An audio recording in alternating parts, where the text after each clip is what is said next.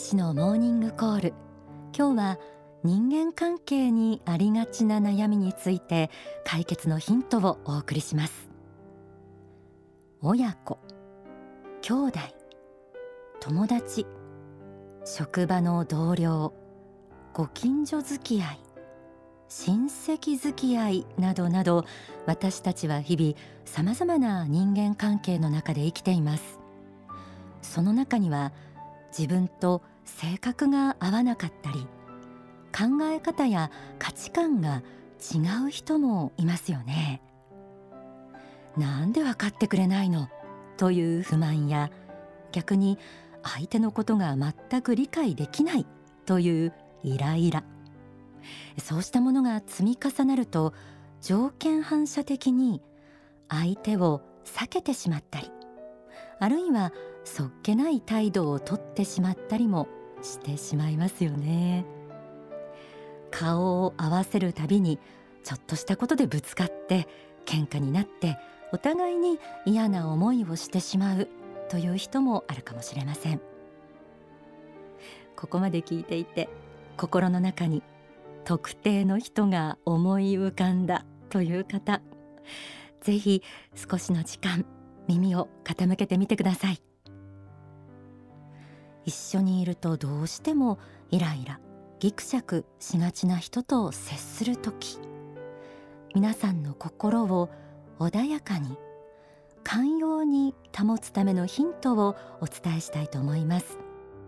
大川隆法総裁の書籍人を愛し人を生かし人を許せにはこのように説かれています。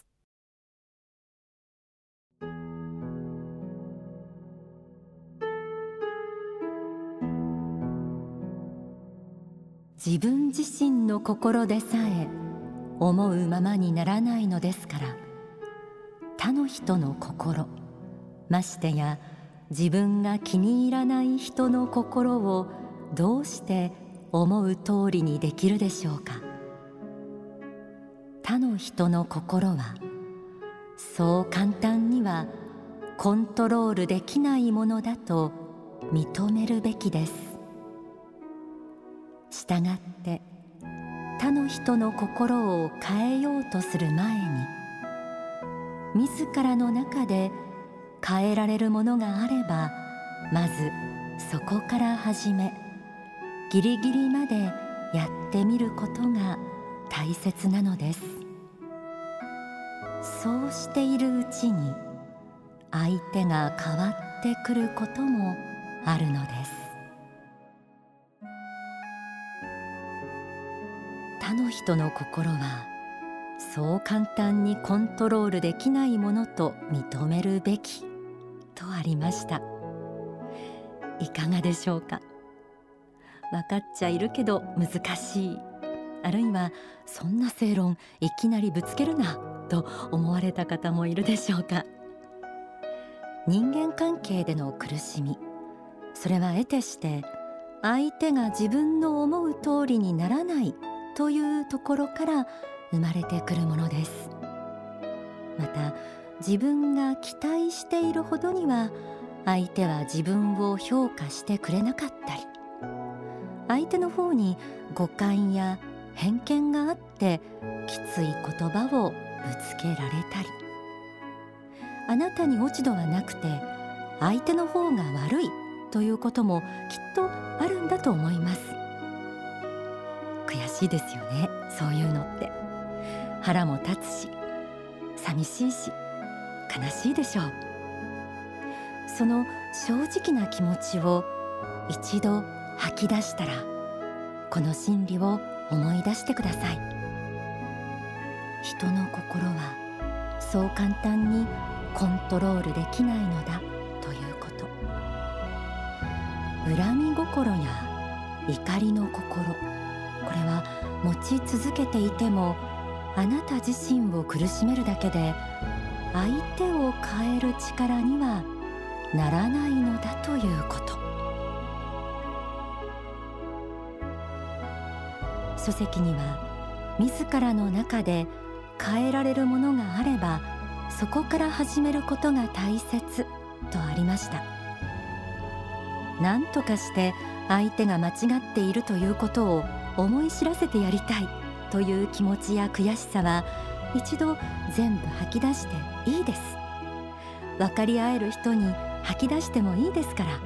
その後は人間の心の法則を思い出してください。そして心が落ち着いてきて時間がある時次はこんなことを考えてみてほしいと思います。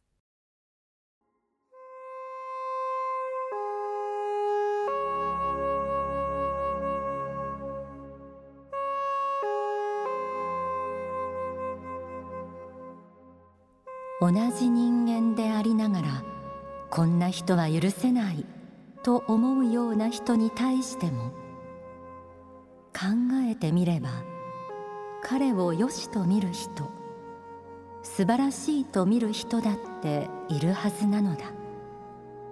その人をその全人格を今自分は否定しようとしているのではないか。自分は大変な間違いを犯そうとしているのかもしれない。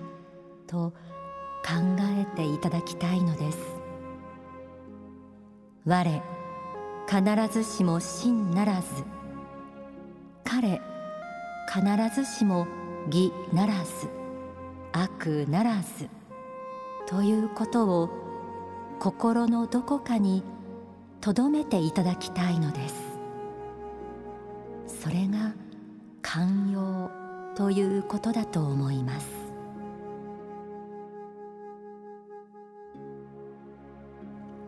人生の王道を語るという書籍から朗読しました。イライラした気持ちが心に溜まったままだとなかなかこうした考えはできないものですがこれも真理です。相手は自分の心を映す鏡のような存在です。あなたが何で分かってくれないの？と思ってるのと同じことをまさに相手も思っているかもしれません。自分が知らない相手の姿が必ずあるということ。想像してみてください。これまで自分とは違う環境で異なる人生を生きてきた相手のことを子供時代があって家族がいていろいろな悩みがあって。自分はどれだけ相手のことを分かっていたかなと考えること。実はそれだけでも大きな大きな愛を相手に与えていることになるんです。理解できない相手を理解しようとすること。理解できなくても受け入れようとすること。そしてたとえ嫌なことを言われたりされたりしてひどく傷つけられたとしても許そうとすること。それは私たちの人生にとって魂にとってとてもとても大きな意味を持っています。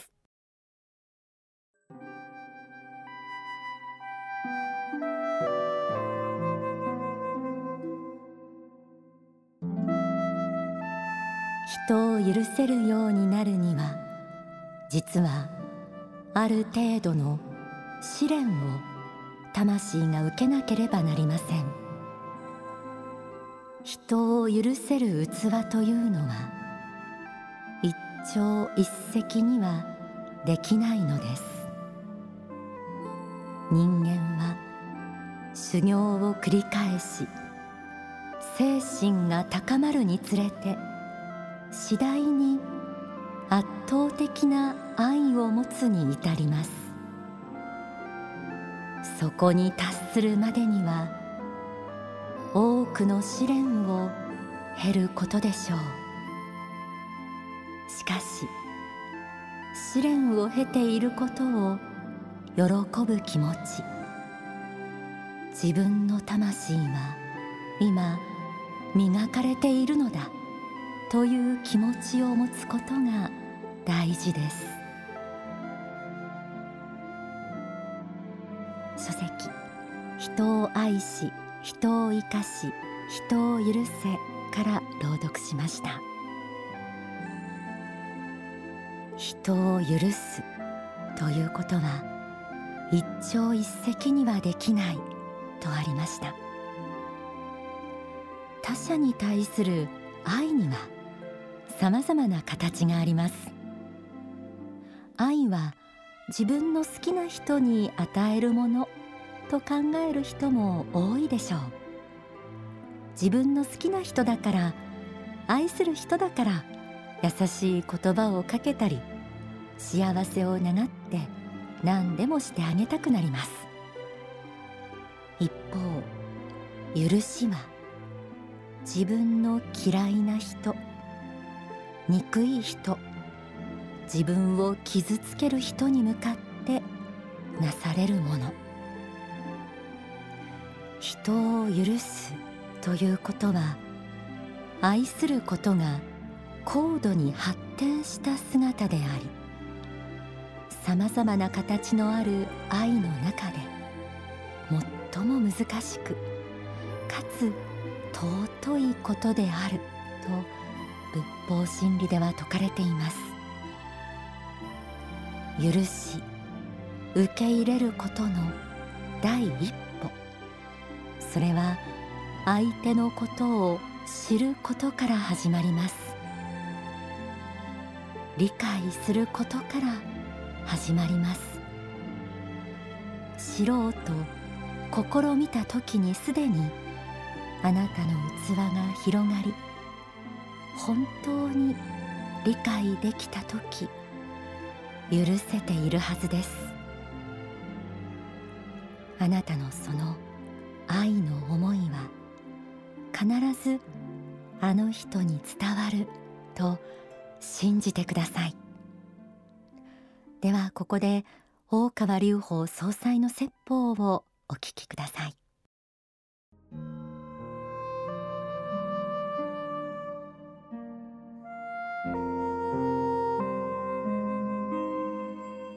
もし幸福に行きたいならね許すということをもっと考え実践してください。人を許すということ難しいけどもこれが宗教的境地なんですよ、えー、人を許すっていうのは難しいことですよ。だけど今勉強してあと仕事で教わったことっていうのは人を裁く方にどうしても出ますね。人を裁く。パシパシダメだダメどうしてもダメだダメだってこう裁いていって縛りをかけていきますね。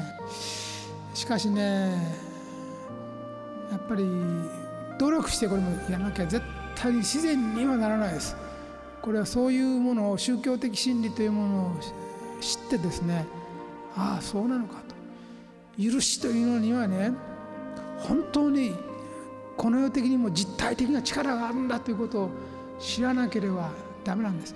皆さんを苦しめているものの中にもし人に対する裁きさらに憎しみ怒りこういうものがあったらどうか乗り越えてください。許すっていうことは抽象的なことじゃないんです。言葉だけのことじゃないんです。抽象的なことじゃないんです。あなたが幸福になるため必要な条件なんです。これができなかったら大勢の人間が生きていくこの世の中で、えー、幸福に生きることはできません。だからどうかね自分の思い通りにならない人や自分の思い通りにならない過去とかをお持ちでしょうけれどもそれをね許しということに行為によって、えー、どうか安らぎの世界に安らぎの世界に入ることを願ってください。許すことによって初めてあなた方は夜ぐっすり眠れるようになります。許すことによって初めて家から外を歩いて空気が美味しくて日の光が暖かく感じて人々の真心が分かるようになります。どうかですね、えー、許すということはこの世的な力があるんだということをねそして愛の中でも特に宗教的なパワーを秘めているものなんだということを考えてください。ですからいろんな人がいていろんなことをしていろんな間違いを犯すけれどもそれをいつまでも咎め立てたり人を片枠に入れようとしたりしているとやっぱり世の中うまくいきませんよと。だからそれぞれの人が仏性を雇っていて素晴らしい存在なんだからだから素晴らしい人たちに素晴らしいように伸びていただくということが大事なことなんだと。いうことですね。お聞きいただいた説法は書籍ストロングマインドに収められています。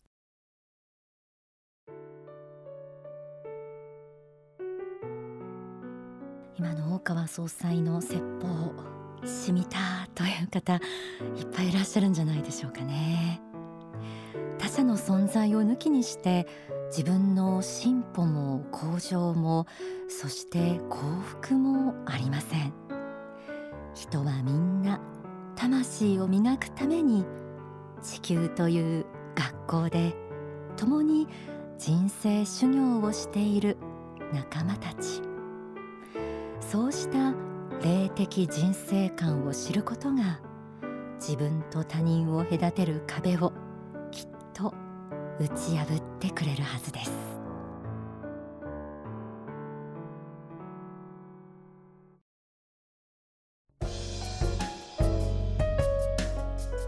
天使のモーニングコール。この時間はオンダソファーちょっぴり息抜きです。